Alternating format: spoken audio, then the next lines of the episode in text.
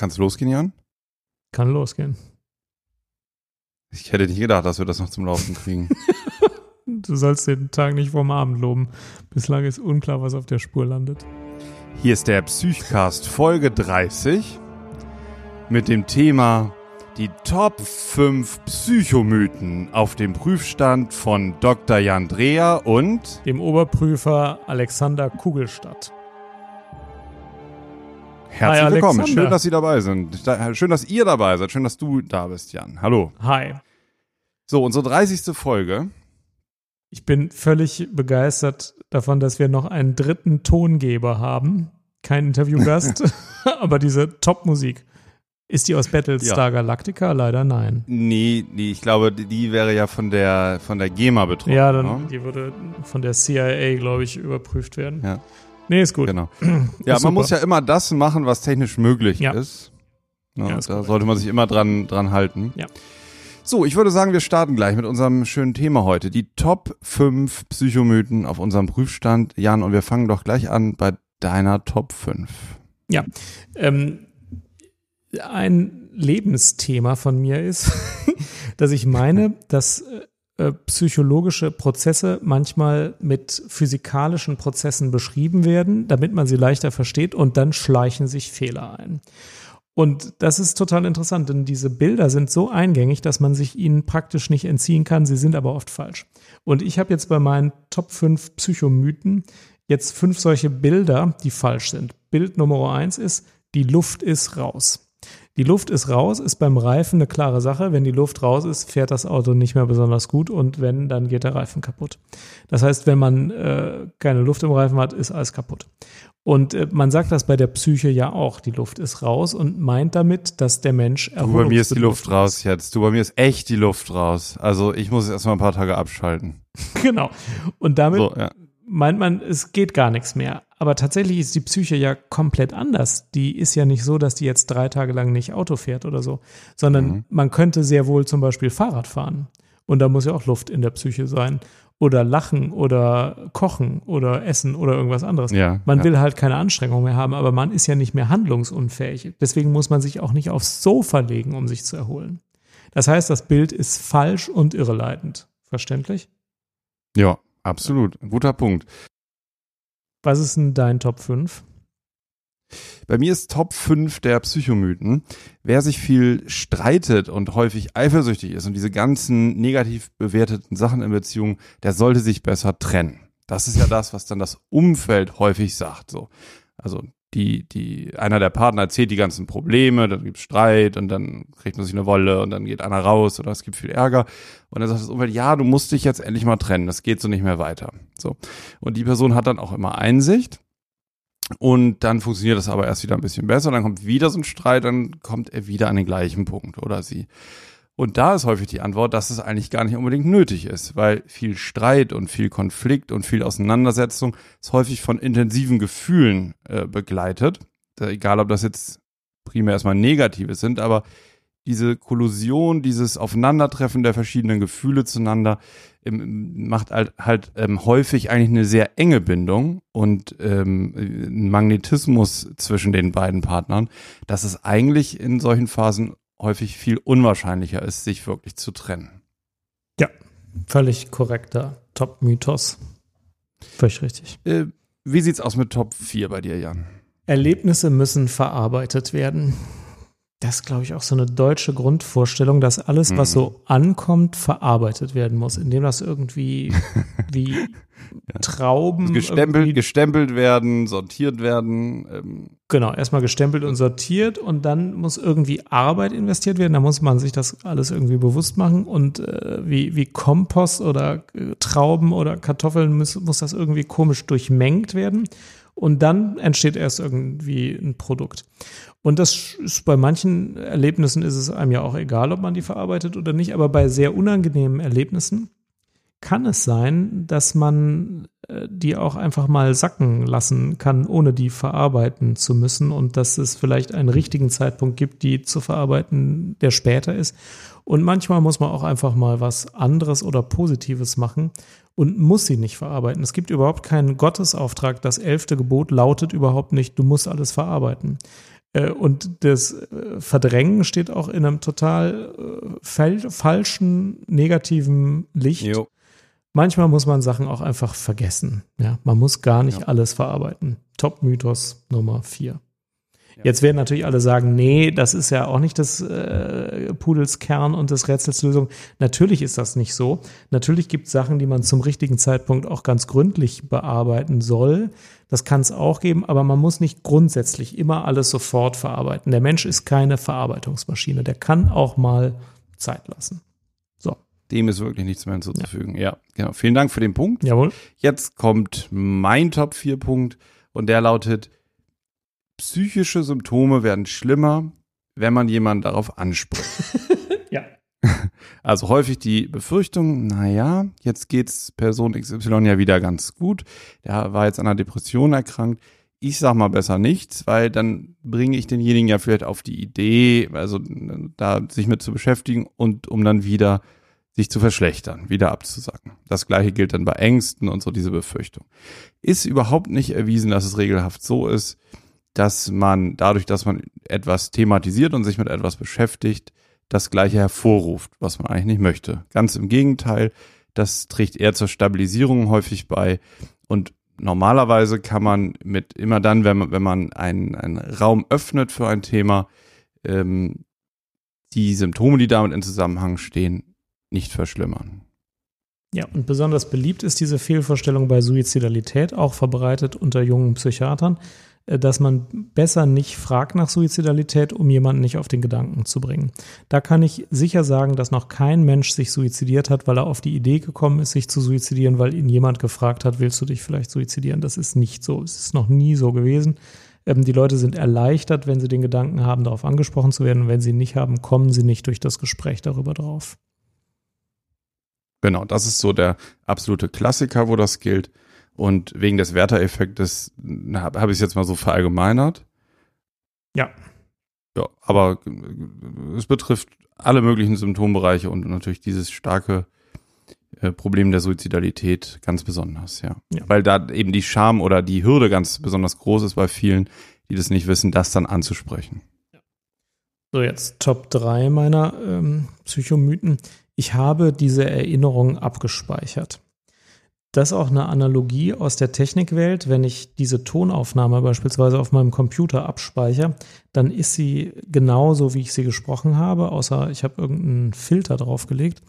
Und sie ist auch in zehn Jahren noch genauso, wie ich sie heute abgespeichert habe. Das ist auch schön so. Das können Computer besser als Gehirne. In Gehirnen wird überhaupt gar nichts abgespeichert. In Gehirnen gibt es zwar Erinnerungen, diese Erinnerungen sind aber lebendige Wesen, die ändern sich mit der Zeit, die ändern sich mit der Frage, äh, die ich auf sie anwende, also mit der Befragungsart und die können sich durch zusätzliche Gedanken oder zusätzliche Eindrücke, äh, aber eben auch durch andere Motive und, und äh, ja, andere Situationen des Abrufens sehr verändern. Die Erinnerung ist nichts, was so objektiv und ähm, unverändert abgespeichert wird, wie es ein Computer abspeichert. Und das ist in Gerichtsverfahren regelmäßig von großer Bedeutung, weil nämlich Zeugenaussagen wie all diese lustigen Studien, die man immer mal wieder liest, ganz erschreckend abhängig sind von der Art, wie so eine Erinnerung bearbeitet oder nachher abgefragt wird. Und das lehrt uns, dass auch unsere Erinnerung an unsere eigene Geschichte ähm, anderen Faktoren unterliegen als nur einem objektiven Abspielen eines unverändert aufgenommenen Signals. Ja, das ist total interessant und man kann das gerne zu Hause mal ausprobieren im, im heimischen Labor. Ähm, vielleicht haben, kennen das manche, wenn man irgendwie von vor ein paar Jahren noch einen Musiktitel oder einen Buchtitel oder irgendwas so in Erinnerung hat oder mhm. meint, richtig abgespeichert zu haben, wie du sagst. Ne? Und man sucht das und man ist sich dann ganz sicher, man hat dieses Buch vor sich mit einem bestimmten Titel oder dieses CD-Cover oder was auch immer. Und man ist dann bei iTunes und das heißt dann vielleicht so ähnlich oder es geht thematisch in, in eine ähnliche Richtung, aber es ist häufig doch auch deutlich anders dann die konkreten Worte. Da sieht man mal, wie sich die Erinnerung also verändert. Die ist nicht statisch, sondern unterliegt einer ständigen dynamischen Veränderung und den neuen Einflüssen. Das ist doch das, was du meinst, oder? Das ist genau das, was ich meine. Ja, und das kann man so an so ganz kleinen Dingen, finde ich, selber ganz gut feststellen dass man seiner eigenen Erinnerung eigentlich nicht wirklich trauen kann. Ja. So ist es. Top 3 der großen Psychcast Psychomythen-Show. Mein Top 3 Mythos ist, Psychotherapie wirkt dadurch, dass man sich alles von der Seele redet. ja. Ja, das ist ein Mythos. Ähm, es gibt tatsächlich viele Menschen, die damit in eine Psychotherapie kommen oder mit diesem Anliegen äh, und der Vorstellung, dass das hilft. Das ist aber nicht so. Das ist, ähm, das wäre schön und das hat man früher auch mal vor 100 Jahren gedacht, dass das schon mal ganz gut ist, sozusagen Chimney Sweeping, also einmal ähm, den, den Schornstein zu putzen, ne? dann kommt alles mal raus und ähm, der ganze, der ganze Abfall, den man nicht mehr braucht, ist dann aus der Seele raus. Das wäre schön, aber das hält ungefähr einen halben Tag. dann entstehen neue Probleme und ähm, es geht doch schon sehr viel intensiver darum, dass man einen tiefgreifenden inneren Prozess durchläuft und dann richtig Arbeit damit hat, Dinge zu verändern, äh, sich Mühe macht, Dinge immer wieder anders zu sehen, um dann nachhaltig auch sein äh, Verhalten und sein, ähm, sein, sein Denken ähm, an die aktuelle Situation besser anpassen zu können. Und das ist sehr viel anstrengender und aufwendiger ähm, als, als tatsächlich, dass es einfach nur Sprechübungen sind oder so. Also ein Mythos, der nicht stimmt. Psychotherapie wirkt durch ganz viele Prozesse und ähm, nur das sich von der Seele reden äh, hat damit nicht viel zu tun. Ja. Mein nächster Mythos. Dein großer nächster Psychcast Psychomythos. Er hat einen Knacks weg. das ist auch super. Also Holz kriegt, wenn man es bricht, einen Knacks und ist dann irreparabel mhm. zerstört. Ja. War vorher schon morsch. War vorher schon morsch, denn Holz ist ja eigentlich ganz flexibel und deswegen bricht es ja auch nicht so schnell. Aber wenn es bricht, kann es nicht mehr zusammenkommen. So ist das mit dem Knacks in der physikalischen Welt. Etwas, was einen Knacks hat, wächst nicht mehr so zusammen, wie es vorher war. Und das ist bei der Psyche zum Glück auch nicht so. Man kann zwar irgendwie ähm, irritiert sein und ähm, auf eine bestimmte Situation negativ reagieren und auch Symptome und Beschwerden entwickeln, aber man kann auch wieder gesund werden danach. Und äh, in dem Moment, wo ich das Bild habe von diesem Ereignis, hat er einen Knacks weg, impliziere ich, dass es nie mehr werden kann, wie es vorher werden kann. Man kann aber sogar stärker aus einer initial unangenehmen Situation hervorgehen, als man reingegangen ist. Ganz anders als ein geknackstes Holzstück. Und ähm, wenn, ich, wenn ich mit diesen Worten hantiere, dann gebe ich mir gar nicht die Möglichkeit, wieder gesund zu werden, zu heilen und vielleicht sogar besser, stärker, weiser aus etwas herauszugehen, als ich reingegangen bin. Also ein Knacks weg gibt's nur beim Holz, nicht in der Psyche. Ja, sehr gut. Ähm, das war dein Top 2, oder? Das war mein Top 2. Okay, da kommt mein Top 2 der großen Psychcast Psychomythen heute am 20. Oktober 2016. Und das ist der Mythos, Anführungsstriche, ich muss möglichst jeden Stress vermeiden, um gesund zu bleiben. Anführungsstriche. Also die Vorstellung, dass Stress, ja, das ist ja allgemein bekannt, als krankheitsauslösend, schädlich äh, und so weiter. Und wenn ich so wenig wie möglich Stress habe auf allen Ebenen, bleibe ich wahrscheinlich länger gesund oder werde wieder gesund. Das ist im weitesten Sinne auch ein Irrtum, weil es gibt natürlich bestimmten Stress, der bei bestimmten Krankheiten ungünstig ist. Stress aber ganz allgemein hat eigentlich einen viel schlechteren Ruf, ähm, als er verdient hat. Denn wenn wir es mal umgekehrt betrachten, die häufigste Angst, die ähm, eigentlich wirkt auf die Menschen, ist die Angst vor physischer Belastung. Also die Angst, die eher von der Stressangst gefüttert wird, nämlich ich muss mich möglichst wenig stressen, möglichst wenig bewegen, wenig aufregen und damit auch wenig von dem Erleben von vielleicht emotionaler Aufgewühltheit, von äh, Energien und so an die Umwelt abgeben. Und das heißt ja, dass es alles sozusagen bei einem bleibt, dass man viel zurückhält, auch von Energien und so weiter. Und das ist wiederum auch ungünstig. Also möglichst viel Stress zu vermeiden, ganz undifferenziert, würde ich nicht empfehlen und halte ich auch für eine falsche Empfehlung. Wie siehst du das denn, Jan? Das ist sicherlich ein, auch ein strittiger Punkt. Ich bin ganz neidisch, das ist eigentlich Top 1 aller Psychomythen.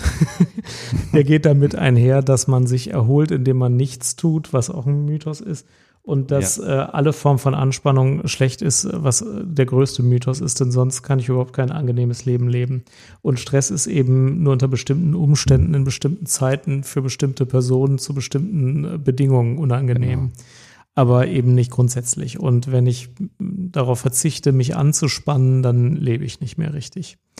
Und ähm, es gibt positiven Stress. Und das Wort Stress ist aber schon so negativ belegt, dass man damit überhaupt nicht mehr äh, psychisch zurechtkommt. Also das, das ist ja. schlecht. Ich ja. sehe es auch so. Ja. Du hast völlig recht. Wunderbar. Dann kommt eigentlich schon dein Top 1, oder? Ich bin gespannt. Bin ich selber gespannt. Ich schwanke zwischen zweien, aber ich nehme das historisch ältere. Als ich in der Mittelstufe war, habe ich äh, einen Soziologiekurs gehabt und da gab es auch Psychologie und da gab es auch ein Buch. Und ich glaube, das erste physikalische Analogbild zur Psyche, das mir erklärt wurde, war, der Druck hatte sich so weit aufgebaut, es musste zur Explosion kommen. Und da wurde mir erklärt, die menschliche Psyche ist wie ein Dampfkessel. Mhm, und wenn da mhm. Stress reinkommt, dann steigt der Druck im Dampfkessel und dann gibt es entweder ein Ventil, wo sich Druck entlädt, oder wenn sich kein Druck entlädt, dann explodiert der Dampfkessel. Und das ist in der physikalischen Welt auch korrekt. da explodieren mhm. Dampfkessel. Und ich habe das damals auch geglaubt in der Mittelstufe. Ich fand das sehr interessant, dachte mir, sowas muss ich mal studieren. Das ist ja super interessant. Der menschliche Psyche ist also wie ein Dampfkessel. Ich fand es super. Und inzwischen bin ich zum Ergebnis gekommen, menschliche Psychen explodieren außerordentlich selten. Und wenn sie explodieren, dann nicht, weil sich irgendein Druck aufgebaut hat, sondern aus anderen Gründen. Tatsächlich explodieren Menschen gar nicht, sondern äh, Menschen sind äh, irgendwie dynamische Systeme, die, wenn zu viel Anspannung entsteht, auch wieder Entspannung finden. Und das wird in diesem Dampfkesselbild überhaupt nicht abgebildet. Ja. Die sind einfach kein Dampfkessel. Aber das Bild ich glaube, das gibt es immer noch. Das liest man, glaube ich, wenn man 100 Tageszeitungen liest, immer noch mindestens in einer. Zumindest, wenn gerade ein Amoklauf irgendwo war. Und es ist einfach komplett falsch. Es ist ohne jeden Bezug zur tatsächlich, tatsächlichen menschlichen mhm, Psyche, meine ja. ich. Finde ich sehr schön, dass du dich mal an diese Bilder machst, weil das, also gerade das mit dem Dampfkessel, wenn man davon betroffen ist von so einer Situation und sowas hört, es ist ja schon beängstigend, weil man kann ja nichts so ganz direkt dagegen tun. Ne? Man weiß jetzt, man ist also ein Kessel. Mhm. Und wenn man nicht ein Ventil findet, was ja viele jetzt erstmal nicht haben, weil sie es irgendwie noch nicht rausgefunden haben oder weil auch völlig unklar ist, was es sein soll mhm. und was da jetzt gilt und was nicht, dann sitzt man sozusagen auf einem, auf einem Dampfkessel und weiß nicht, wie man den erlüften kann, bevor der explodiert. Und das sind genau so Bilder, die dann Menschen, die von ähm, solchen Erkrankungen betroffen sind, massiv unter Druck setzen und unter Stress setzen und sich auch, also eher eine Distanz zum, zur eigenen Körperlichkeit, finde ich, so herstellen, ne, bei dieser Beschreibung. Vielleicht wäre es besser, man würde sagen, der Mensch ist ein Dudelsack. Und dann käme man zum Ergebnis, je mehr äh, Stressoren man da hineinbläst, desto anders sind die Töne, die herauskommen. Aber der Dudelsack platzt ja auch nie. Mhm. Ja, also ich glaube auch, dass, dass der Apparat Psyche ist da wesentlich äh, wohlwollender als so ein Dampfkessel. Genau, denn die Psyche ist also weder ein Dampfkessel noch ein Dudelsack, sie ist einfach kein Apparat. Das ist etwas, was wir uns nicht so vorstellen wollen. Aber das ist einfach so. Und in, in jedes Mal, wenn ich die Psyche mit einem Apparat vergleiche, mache ich irgendwas, was irgendeinen Gedanken nahelegt was manchmal ein bisschen stimmt, aber was meistens völlig in die Hose geht, finde ich. Wo du das gerade sagst, ne? Könntest du mir mal einen Gefallen tun und zur nächsten Psychcast-Folge, ja. also bis zur nächsten Aufzeichnung, mal eine Psyche malen? ja, nicht in Form eines Dudelsacks, sondern irgendwie anders. Irgendwie, wie die für dich aussieht. Das finde ich total interessant. Ich denke mal drüber. Also wenn ich, ja, ja, ja, genau. Das würde, würde mich wirklich interessieren. Kann, ja. Kannst gern auf dem iPad machen, kann aber auch irgendwie so eine Skizze sein, abfotografiert oder so. Ja, womit Gut. die Aufforderung an unsere Hörer klar ist, wir haben jetzt hier ziemlich kurz unsere Highlights rausgeschossen. Schießt ich bin ihr damit Top mal 1 noch nicht durch, ne? Ach, Ja, ich du hast doch noch 1 Top kommt 1. noch eben. Das ja, ja, war schon so gut, mal Hedi auf. schon für Top 1, du hast natürlich recht. Nein, der kommt noch. So, Jan, du kennst das. Du guckst dir eine Wohnung an mit der Frage, ob du umziehst. Ne? Du besichtigst diese Wohnung und ein Aspekt, den du berücksichtigst, ist, ob du meinst, da positive Vibes zu verspüren. Ist es Das so? kenne ich. Ja, das kenne ich. Das kennst du. Oder du suchst ein Restaurant, wenn du zum Beispiel mit mir bald wieder essen gehst, wir ziehen durch die Mhm. Straßen und sagst irgendwie, oh nee, da nicht. Da sind die Vibes irgendwie nicht so. Mhm. So, jetzt könnte man ja denken, überlegen, was sind denn eigentlich so Vibes? Und ähm, viele würden bestimmt sagen, naja, das ist halt so die Spiritualität, also was ich da irgendwie so, ne, die Energie da im Raum und so. Ich habe da neulich mal überlegt, was ist das eigentlich für mich oder wie erkläre ich mir das, dass ich das auch intensiv habe, dass ich bei Dingen vorher positive Vibes habe und die werden dann häufig auch gut. Und ich bin mir ziemlich sicher, dass das nichts Spirituelles ist. Deswegen ist mein Top 1 auch ein Mythos, den ich für falsch halte. Ich glaube, das ist das implizite Gedächtnis, was sich da meldet. Das sind irrsinnig viele Vorerfahrungen, die man gemacht hat, die aber so komplex sind, dass sie nicht verarbeitet werden können, so dass ich die als ein Gedanke denke. Also ich denke nicht, ach, hinter dem Haus, da steht ja ein gelbes Haus. Ich habe ja vor zehn Jahren schon mal an einem gelben Haus gewohnt, hat es immer so nach Müll gestunken oder irgendwie solche Sachen. Sondern es bildet sich so eine Summe von Eindrücken ab, die aber unbewusst bleiben, weil eben nicht verarbeitbar, ne? Und die lassen mich dann in Form von Vibes sozusagen spüren, ob da eher das Plus oder das Minus überwiegt. Also, dass das Dinge sind, die ich nicht explizit im Gedächtnis habe und mir alle aufrufen kann, weil ich dann stundenlang mit verschiedenen Gedanken beschäftigt werde, die ich nicht bewältigen kann, sondern die mir dann nur noch als Summengefühl rückgemeldet werden. Also, hm, hier ist es irgendwie nicht gut. Hier überwiegen die negativen Faktoren. Was hältst du von der Theorie? Ja, die ist sicher richtig, denn bei Restaurants kennt man das ja. Man geht einmal rein und denkt sich, das ist total doof hier, hier ist, äh, sind schlechte Vibes, ich gehe hier wieder raus. Und dann geht man aus irgendeinem völlig abstrusen Grund äh, drei Monate später nochmal rein und findet super. Oh, oder, oder es bestätigt sich. Oder es bestätigt sich. Das gibt's ja beides. Äh, Ja. Ja, genau. Aber wenn man es super findet, dann waren es vielleicht wirklich irgendwelche Vorerfahrungen, die aber jetzt gar keine Rolle gespielt hätten oder haben. Man hat das ja auch bei Namen, kennt man das ja, ne? Mhm. Dass du zu, Bei zu Namen ist irgendeinem das Namen was Negatives. stark, ich. Mhm. Ja, ja. Da assoziiert man negative Sachen mit, ohne dass man sagt, ich lerne jetzt eine Yvonne kennen und ich denke dann ja nicht, ich kannte schon mal zwei Yvonnes, einmal mit vier Jahren, einmal mit acht Jahren, die haben mich irgendwie mal gebissen oder so, sondern es ist ja irgendwie Yvonne, na, das ist ja eher auch so was diffuses, oder? Gerade bei Yvonne ist es eher was diffuses, ist völlig richtig. äh, manchmal erinnert man sich auch an die reale Yvonne, die einmal gebissen hat, aber oft erinnert man sich gar nicht und ähm, hat aber trotzdem starke Gefühle zu Namen. Und ich glaube auch, dass die mit, Mhm. mit Leuten verbunden sind, die, die den oder einen ganz ähnlichen Namen hatten, mit denen man irgendwelche Vorerfahrungen haben. Und es ist natürlich völlig unpassend in dieser Situation mit der nächsten Yvonne. Das waren die großen Psychcast, Psychomythen, definiert von Jan Dreher. Und Alexander Kugelstadt in Berlin. Ganz genau. Ja, Mensch, das war ein Quickie heute. War gar nicht so lang. Ja. Aber ich habe noch zwei Sachen für dich mit, weil heute unsere 30. Sendung ist. Ähm, wollte ich dir einmal noch was sagen. Und zwar so ein bisschen, wir hatten ja früher mal die Fundsache der Woche. Ja, das fand ich gut. Und ja, und, und ich habe jetzt eine Sache gefunden, zufällig. Narrative Podcasts sind ja auch ganz beliebt, ne? Mhm, das sei der Irgendwie Trend, die so ich auch gehört. Mhm. Ja, ja, genau, die so erzählerisch sind, nicht so Dialog, nicht so dialogisieren, sondern richtig Mhm. zusammengeschnitten mit einer Story und Soundeffekten und so. Mhm. Da habe ich wirklich gerade eine gute Sache äh, gefunden und zwar der talentierte Mr. Vossen. Kennst du den Podcast? Nee, aber ich freue mich schon auf den Link. Ja, genau, den Link setze ich dir drunter. Ähm, ist, glaube ich, vom NDR produziert, also ist schon äh, professionell und, und sind die auf der Spur acht Folgen lang von so einem Betrüger. Das ist so ein Typ, der ähm, so Trading-Geschäfte gemacht hat und 60 Millionen Euro Investorengelder ähm, eingenommen hat und dann 2015 im Frühling einfach untergetaucht ist und weg ist mit dem Geld. Und das ist ganz spannend, so auf den Spuren, wie der das gemacht hat, wie der die Leute dazu bewegt hat, ihm Geld zu geben, war sehr vertrauenserweckend und hat dann einfach immer so 100.000 genommen, erstmal einem 110.000 dann wieder ausgezahlt.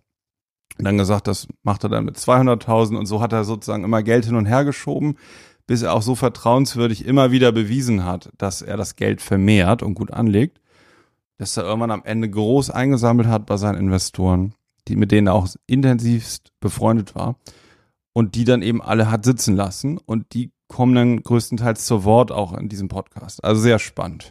Respekt. Das tröstet mich ein bisschen, Alexander, denn ich äh, bin in Netflix jetzt mit Narcos fast durch, die Geschichte von dem Drogenhändler äh, Escobar. Ah, ja, und äh, okay. wenn das zu Ende ist, dann kriegt man vielleicht wieder so was ähnliches wie die Depression, die man hatte, nachdem Breaking Bad zu Ende war. Und aber der, talentierte Mr. Fossen. Fossen, könnte vielleicht ein bisschen symptomlindernd wirken. Man kann es ganz gut im Auto hören, kann es mal anhören. Also es ist einfach auch das Format ganz interessant, ja. Genau, der andere Punkt, Jan, weil wir heute 30. Geburtstag feiern. Mhm. Ähm, ich, wir haben ja jetzt, wie man eben schon gehört hat, die technischen Möglichkeiten, jetzt irgendwie hier so Sachen einzuspielen. Ne? In diesem Zusammenhang wollte ich dir gestehen. Eine Mischung aus Freude und Befürchtungen, aber überwiegend Freude, ja. und nee, es ist, ist gar nicht schlimm, es ist nur so, ich hatte schon immer mal den Wunsch im Podcast, nachdem wir den nun schon 30 ähm, Sitzungen, hätte ich fast gesagt, machen, äh, mal ein Lied anzusagen und ein Lied zu spielen. Und jetzt können wir es endlich machen und ich wollte fragen, ob ich das zu Ehren der 30. Folge einmal machen darf. Ja, auf jeden Fall. Aber die GEMA wird uns inhaftieren wahrscheinlich, oder? Nee, ich habe ja extra ein GEMA-freies Lied. Gut, dann los. Ja, extra nur dafür. Es geht mir auch gar nicht um das Lied, also das, das kenne ich jetzt kaum. Ich wollte es nur so gerne mal ansagen. Ja. Und dann müssten wir das hören und uns dann noch verabschieden dann. Mhm. Nee, oder besser jetzt verabschieden, damit man dann, wenn man einschläft beim Lied, weiter schlafen kann. Nee, da kommt noch was Wichtiges. Also, nee, alles noch eine wichtige Sache. Wir uns ne? also, ja, ist klar. Ich darf es jetzt ansagen, ja, es ist ja, echt eine Premiere, an. das, das freut mich sehr. Ja. Hier ist Plug and Play mit dem Song You Are My Radio. Look at my face, listen to me. I am the man you've tried to kill, it's me. On my knees. How does it feel to be such a star? Inside my eye. Mixing my mind. You my radio, singing into my soul. I can't turn you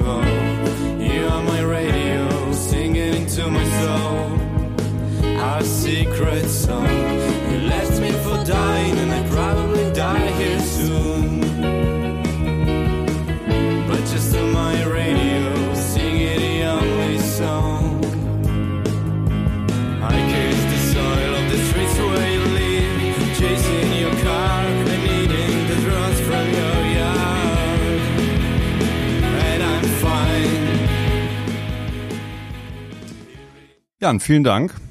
Ich danke dir, Alexander. ich freue mich, dass wir seit ähm, 30 Sendungen jetzt dabei sind und freue mich auf die nächsten 30. Ja, ich möchte mich sowieso mal ganz ausführlich bei dir bedanken. Mir macht das großen Spaß, mit dir zusammen zu podcasten. Das ist eine sehr angenehme Sache. Also selbst wenn wir das nicht als Podcast versenden würden, äh, wäre das einfach schon ein schönes Gespräch, das als Podcast zu versenden und damit ganz viele Hörer zu haben, die äh, Feedback geben und die ja auch immer mal wieder sagen, dass es ihnen Spaß macht, macht die Sache noch wertvoller. Mir macht das großen Spaß. Ich möchte mich bei dir bedanken. Du hattest die Idee, du bist mit der Idee auf mich zugetreten. Ohne dich gäbe es diesen Podcast natürlich eben gar nicht.